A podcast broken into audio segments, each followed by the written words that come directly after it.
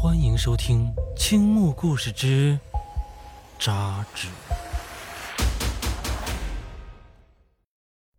原作者快刀。扎纸流的手艺在方圆几十里的地头仅此一家，别无分号。他做的纸人纸马栩栩如生，让人叹为观止。最近几年，扎纸流的腰包一天比一天鼓。这并不是因为死的人多了，而是因为一股攀比之风。以前谁家死了人，条件好的才会找纸扎流做些纸人纸马什么的，一年到头凭手艺挣的钱还不够他一个人花销。而如今，谁家要是死了人，不单是纸人纸马烧了就了事儿，你得跟上潮流。现在活人不都用手机和电脑吗？死人也得赶个时髦，你得烧个手机，烧台电脑给他。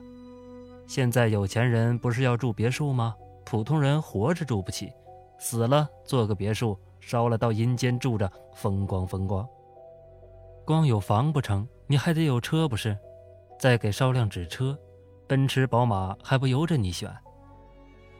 手机电脑什么的也就罢了，纸房纸车的不是小件儿。那纸扎流的腰包能不鼓吗？不过纸扎流并不满足于现状，这不，他又有了生财之道。你问是什么啊？那可不是什么光彩事儿。直说了吧，他现在想了个新法，给人扎小姐。你说你扎小姐就扎小姐吧，他也不是第一个。问题是，他别出心裁的。为顾客推出了定制服务。定制服务是什么呀？嗨，这可是个缺德事儿。扎纸流在自家殿堂里贴上了广告，广告上说，只要你提供一张照片，他就按照照片上人的模样给你扎纸人。扎纸流的手艺没得说，有人拿着什么画片啊什么的给他扎，扎出来的纸人还真就像那么回事儿。但是后来，有些人拿来的，居然是大活人的照片扎纸流明明知道，还是照扎不误。你说人家活生生的人，被人扎成纸人给烧给死人，不是缺德是什么？街坊邻居都说扎纸流不尊重人，会遭报应的。但扎纸流被钱迷了眼，他不管缺德不缺德，报应不报应。只要你掏够钱，他就按你的要求做活。这天晚上，扎纸流又有生意上门了。本来扎纸流已经关了店门，正端上酒杯准备喝上一杯，再美美的睡上一觉。这很简单的计划却被一阵砰砰的敲门声给打乱了。扎纸流打开了门，看见夜幕中有一个模糊的人影。站在门口。奇怪的是，那人戴着个大口罩，只露了一双眼睛在外面，看不清长什么样。那人没有说话，只是递给扎志流一个信封。不知道为什么，扎志流感觉那人露在外面的眼睛，死死地盯着自己，心里不由有些发毛。他本来不想接这笔生意。但看见那人手里信封的厚度，还是默默的接了过来。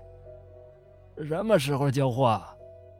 扎纸流打开信封，确认了里面确实有一叠人民币和一张照片后，抬头问道：“眼前已经没有了人影。”扎纸流四处望了望，也没有看见背影。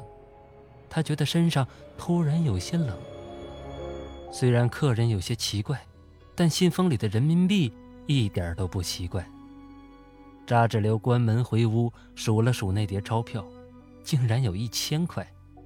扎志流高兴地端起酒杯，一口干掉了杯中的烧酒。一杯烧酒下肚，扎志流全身都觉得暖和了。他慢慢抽出了信封里的照片。扎志流看着手里的照片，呆住了。他拿着照片的手开始哆嗦起来，他感觉到一阵寒意从脚底直冲脑门那照片上的人竟然是扎志流。有人花高价钱让他扎一个他自己。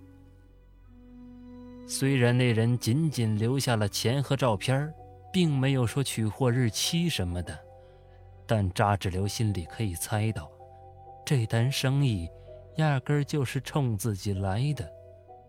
估计自己是想做也得做，不想做也得做。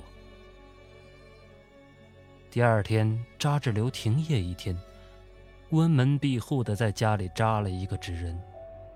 扎这个纸人，扎志流拿出了看家本领，活做的是要多精致有多精致。这么形容一下吧，要把这纸人和扎志流本人并排放到一块儿，你从二十步之外看过去，就会觉得有两个扎纸流。纸人完工后，扎纸流围着他转了一圈又一圈。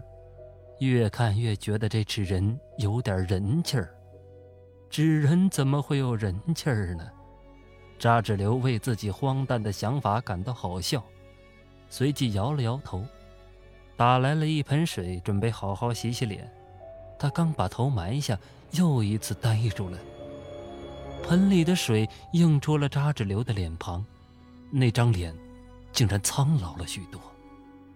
扎纸流心里一惊。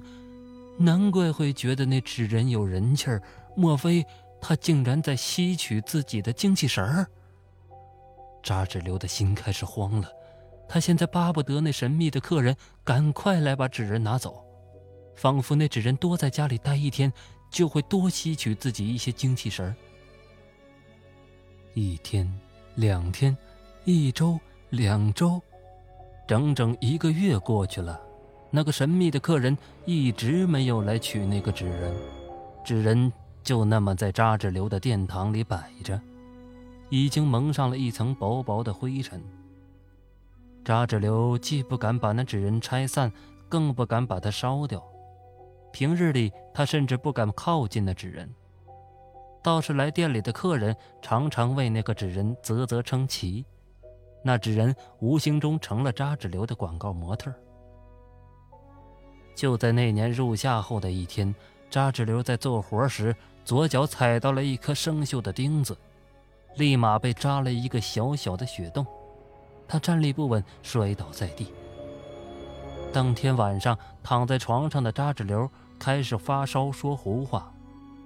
他只说一句让人听不懂的话：“命啊，这都是命啊，我自己。”给自己安排的命啊！扎纸流终于没有看到第二天的太阳，他到死都没有告诉任何人，为了让自己扎的那个纸人不那么像自己，他在纸人完工后，悄悄用朱砂，在纸人的左脚心上点了一颗红痣。